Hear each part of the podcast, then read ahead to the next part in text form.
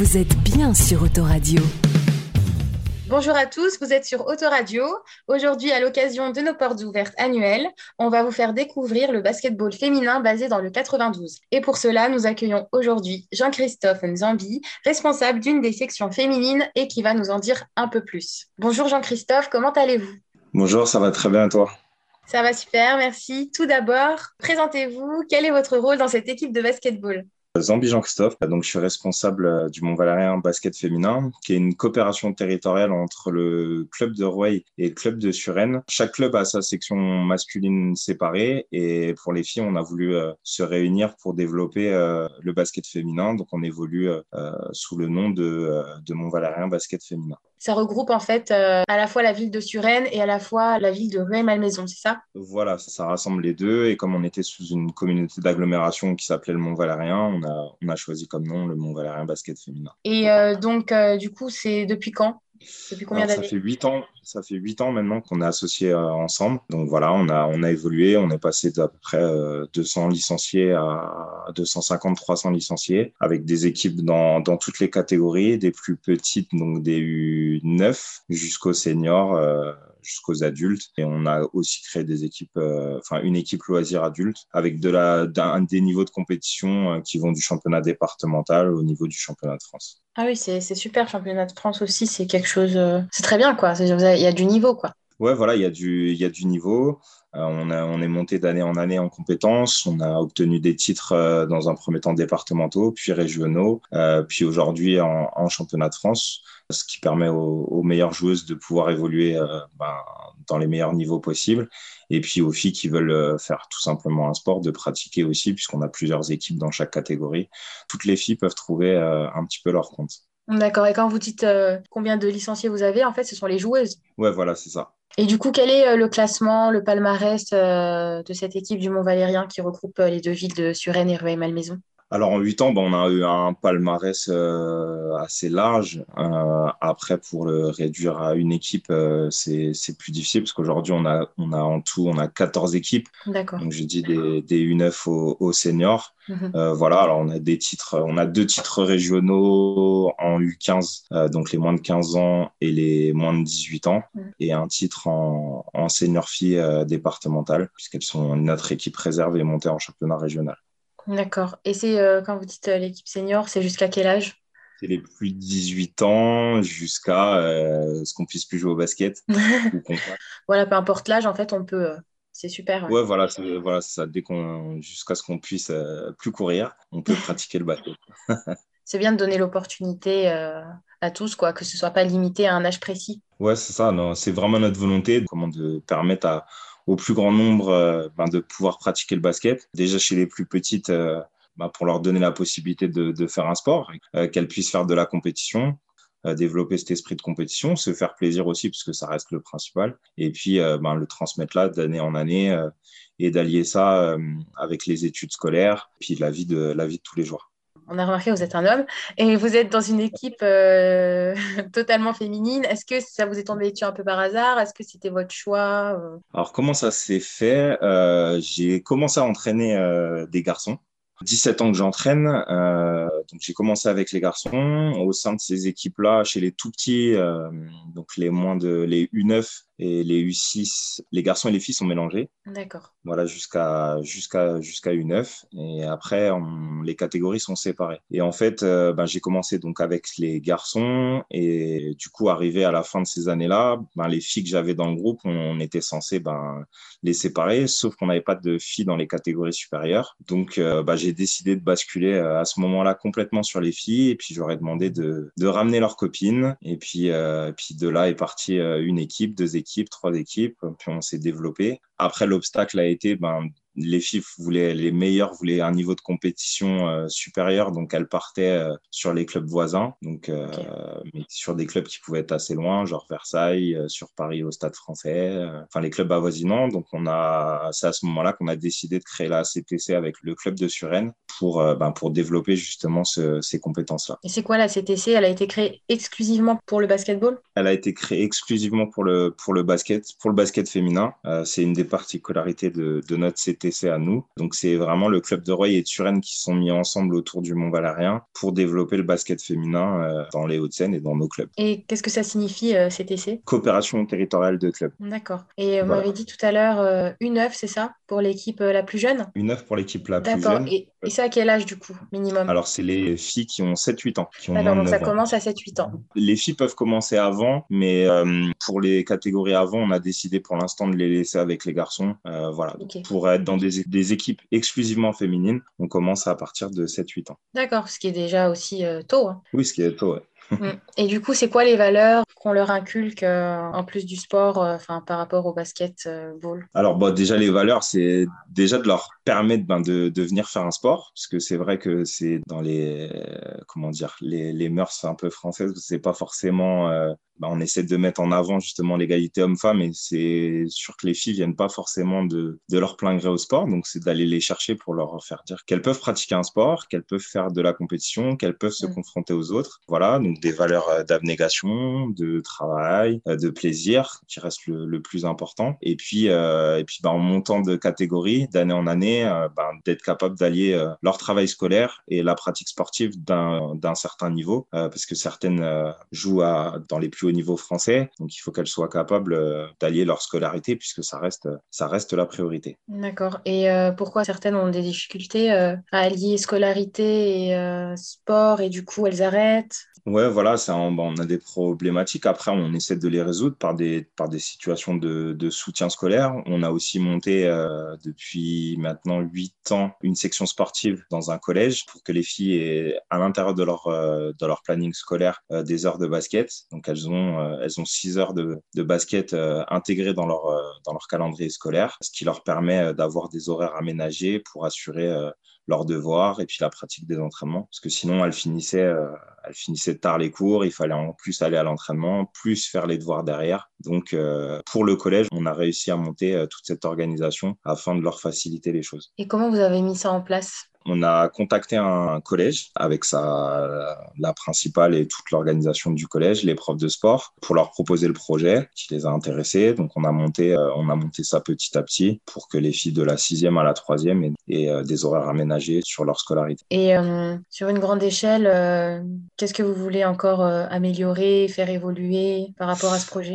Pour nos filles qui sont au plus haut niveau, continuer de, de pouvoir les, les accompagner dans leurs projets sportifs et leurs projets vie. C'est-à-dire que là, on a la section sportive au collège, mais on aimerait qu'il y ait une continuité sur, euh, le lycée. Par exemple, pour nos U18, donc les filles qui ont 15, 16, 17 ans, donc qui sont au lycée, qu'elles puissent avoir aussi des horaires aménagés pour pouvoir s'entraîner tous les jours et puis continuer à s'entraîner aussi de manière euh, régulière, donc tous les jours, voire deux fois par jour, bah, pour euh, allier le sport et l'école. D'accord, ok.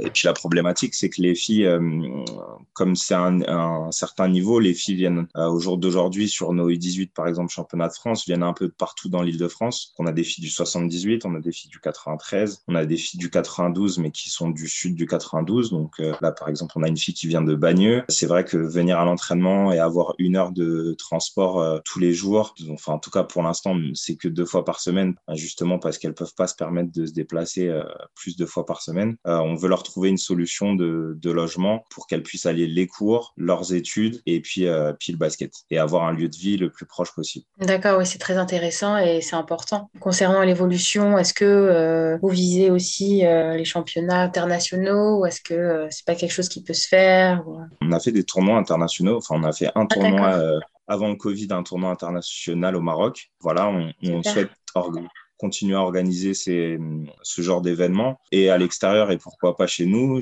puisqu'on s'est rendu compte que même pour les filles, c'était important de découvrir d'autres cultures, euh, de voir comment le basket se pratiquait euh, aussi. Euh, c'était vraiment très intéressant, enrichissant pour les filles et enrichissant aussi pour nous les encadrants et les parents de voir tout ça. Comment vous arrivez pour le moment à financer tout cela, c'est-à-dire les championnats euh, nationaux, internationaux, parce que vous m'avez dit vous êtes parti euh, avec toute l'équipe au Maroc. Alors pour l'instant, les, financements, euh, à notre échelle, ça se passe exclusivement par des subventions des clubs et puis les cotisations des, des, adhérents. Voilà, donc on a déjà réussi à monter tout ça. C'est pour ça qu'aujourd'hui, on cherche à avoir des partenaires, des entreprises privées qui, qui nous aident à développer justement pour continuer à faire avancer ben, toutes les problématiques qu'on a, c'est-à-dire le logement pour les plus grandes pour qu'elles puissent s'entraîner de manière quotidienne sans devoir partir en province, continuer à faire nos, des tournois internationaux. Et puis même à terme que notre équipe première monte les échelons euh, dans les divisions supérieures. Et pourquoi pas un jour arriver euh, dans le championnat professionnel? Parce que même si l'Île-de-France regorge de talent euh, et, de potentiel, au jour d'aujourd'hui, il n'y a pas de, il n'y a pas de club professionnel féminin dans le basket. Ni de centre de formation, malgré que le basket est le premier sport collectif féminin. Oui, c'est très important à souligner que c'est le premier sport collectif féminin, parce que je pense qu'on est beaucoup à l'ignorer. Ouais, c'est bah, pas forcément beaucoup communiqué. C'est vrai qu'il y a des efforts encore à faire sur, euh, sur, euh, sur ces choses-là, sur l'égalité homme-femme, mais je pense dans, tout, dans tous les sports, il faut que le sport féminin soit, soit encore mis en avant pour voir et avec des conditions euh, meilleures pour que les filles puissent se développer. Mmh. Et vous pensez qu'il y a des espoirs à l'intérieur de vos équipes euh, qui peuvent euh, évoluer, aller bien plus loin, euh, voyager à l'international, avoir une carrière à l'international? Oui, il y en a, il y en a. on en a eu. On a au jour d'aujourd'hui une grande espoir du basket français, Dominique Malonga, qui a 16 ans qui a signé son premier contrat professionnel à l'Asvel féminin, le club de Tony Parker, qui est situé à Lyon. C'est génial. elle, est, elle est partie de chez nous donc à l'âge de 14 ans pour commencer à se former, au, à continuer sa formation pardon, au centre fédéral à l'INSEP à Paris. Et elle a signé là cette année euh, à l'Asvel féminin. On a Serena Manala aussi qui est partie pour continuer à se former sur le club de Nantes, qui aujourd'hui elle est professionnelle à la SIG Strasbourg. Donc oui, on a des joueuses qui sont potentielles. Maintenant, on aimerait leur proposer euh, à terme des conditions en Ile-de-France pour justement arriver à leur rêve. D'accord. Bah écoutez, j'espère vraiment que euh, en ayant écouté tout cela, euh, vous allez avoir des retours, euh, notamment auprès des entreprises privées, au niveau des sponsors, parce que vraiment, je pense que vous méritez. déjà, il y a énormément d'espoir et vous faites tout pour que ça marche. Un message à faire passer. Bah en tout cas, bah merci à merci à vous, merci à la radio, à Autoradio de pour cette interview et mettre un petit peu le, le sport féminin, le basket féminin en, en valeur. Puis eh ben si jamais il y a des, des partenaires des gens qui seraient intéressés par ce type de projet, ben, n'hésitez pas à, nous contacter Bien sûr. par mail. Merci, beaucoup Jean-Christophe Nzambi. Voilà, vous êtes sur Autoradio et à bientôt. Au revoir. Au revoir. Autoradio, ça fait du bien à tes oreilles.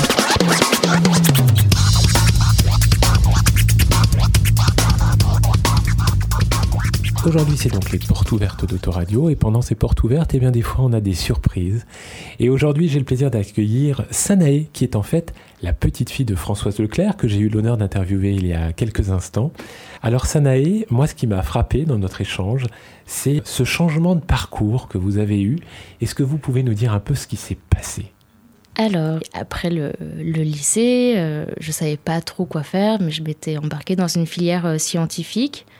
J'étais curieuse hein, des sciences, ça m'intéressait, mais surtout, je ne savais pas trop quoi faire.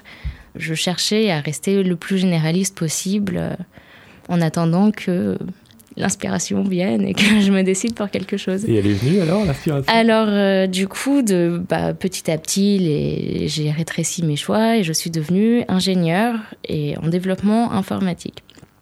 Et en fait, ça aussi, c'était une manière pour moi de d'avoir encore un choix de domaine dans lequel je pouvais travailler. Un métier d'expertise en plus. Voilà, hein, un métier voilà, d'expertise, mais avec une grande palette d'applications. J'avais toujours été intéressée par le domaine artistique, euh, un peu tout, quoi. Mais du coup, je m'étais dit, voilà, avec euh, le développement euh, informatique, on peut développer des applications aussi tournées vers la créativité, etc. Donc euh, c'était à la base ce que je m'étais dit pour m'orienter. Après mon diplôme, j'ai commencé à travailler dans une boîte de services en informatique.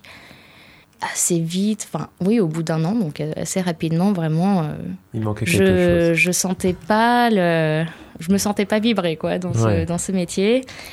Et, euh, et, en parallèle, les, les, cours de danse que je prenais, que j'ai toujours pris depuis que je suis petite, ils ont pris beaucoup d'importance pour moi à cette période. Euh, et c'est, euh, enfin vraiment, j'ai senti. Euh, il était temps de changer de.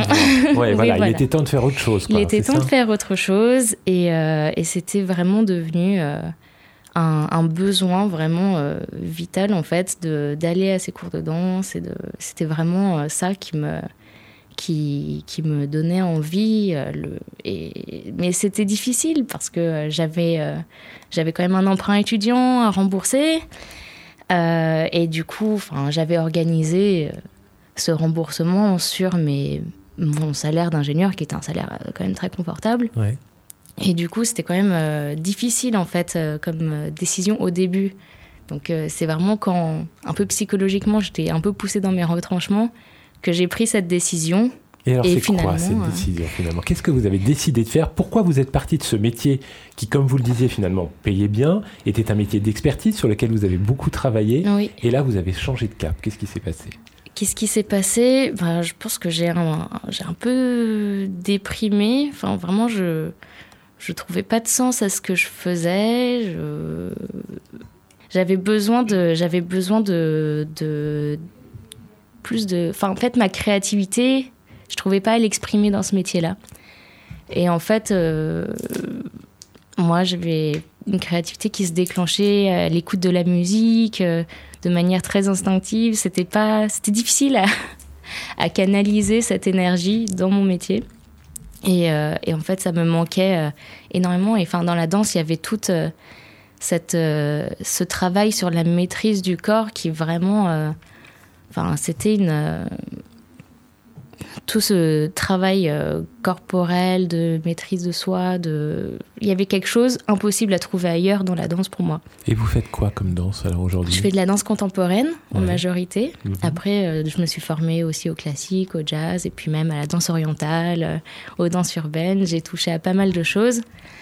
Euh, tout ça euh, m'avait tout, j'ai toujours adoré, mais vraiment c'est euh, quand j'ai dû, quand je me suis posé la question de qu'est-ce que je, à quoi je voulais passer ma vie en fait, que euh, c'est la danse vraiment qui m'est apparue. Enfin, Ça donne du sens finalement c'est ça. vie. Oui, voilà, complètement. Alors, vous m'avez dit tout à l'heure aussi que vous aviez un, un projet musical. Mhm. Vous pouvez nous en dire un peu plus sur ce projet? Oui, alors c'est un, un projet que je trouve très sympathique, qui a commencé avec des amis, Euh, des amis qui ont euh, un, pied en Bretagne et qui, euh, qui aiment, qui aiment la, musique folklorique, celtique, et donc des très bons amis de longue date. Et pendant le confinement, ils ont eu envie de démarrer un, groupe dans lequel ils m'ont euh, assez vite inclus. Et en fait, euh, l'esprit, c'est vraiment d'essayer de, avec des chansons assez faciles à, écouter, de mettre de la bonne ambiance dans les endroits où on jouera. Et pour l'instant, on a joué dans des marchés, euh, des petits endroits, mais vraiment dans une idée d'apporter de la bonne humeur. Et, euh, et quelque chose de personnel. On fait un peu, on fait des reprises et on a aussi des compositions personnelles et on essaye de mélanger tout ça. Et le groupe a beaucoup grossi. Donc on a, au départ, on commençait à trois à répéter. Et maintenant, donc il y a deux guitaristes chanteurs, on est deux chanteuses, il y a une accordéoniste, il y a un contrebassiste.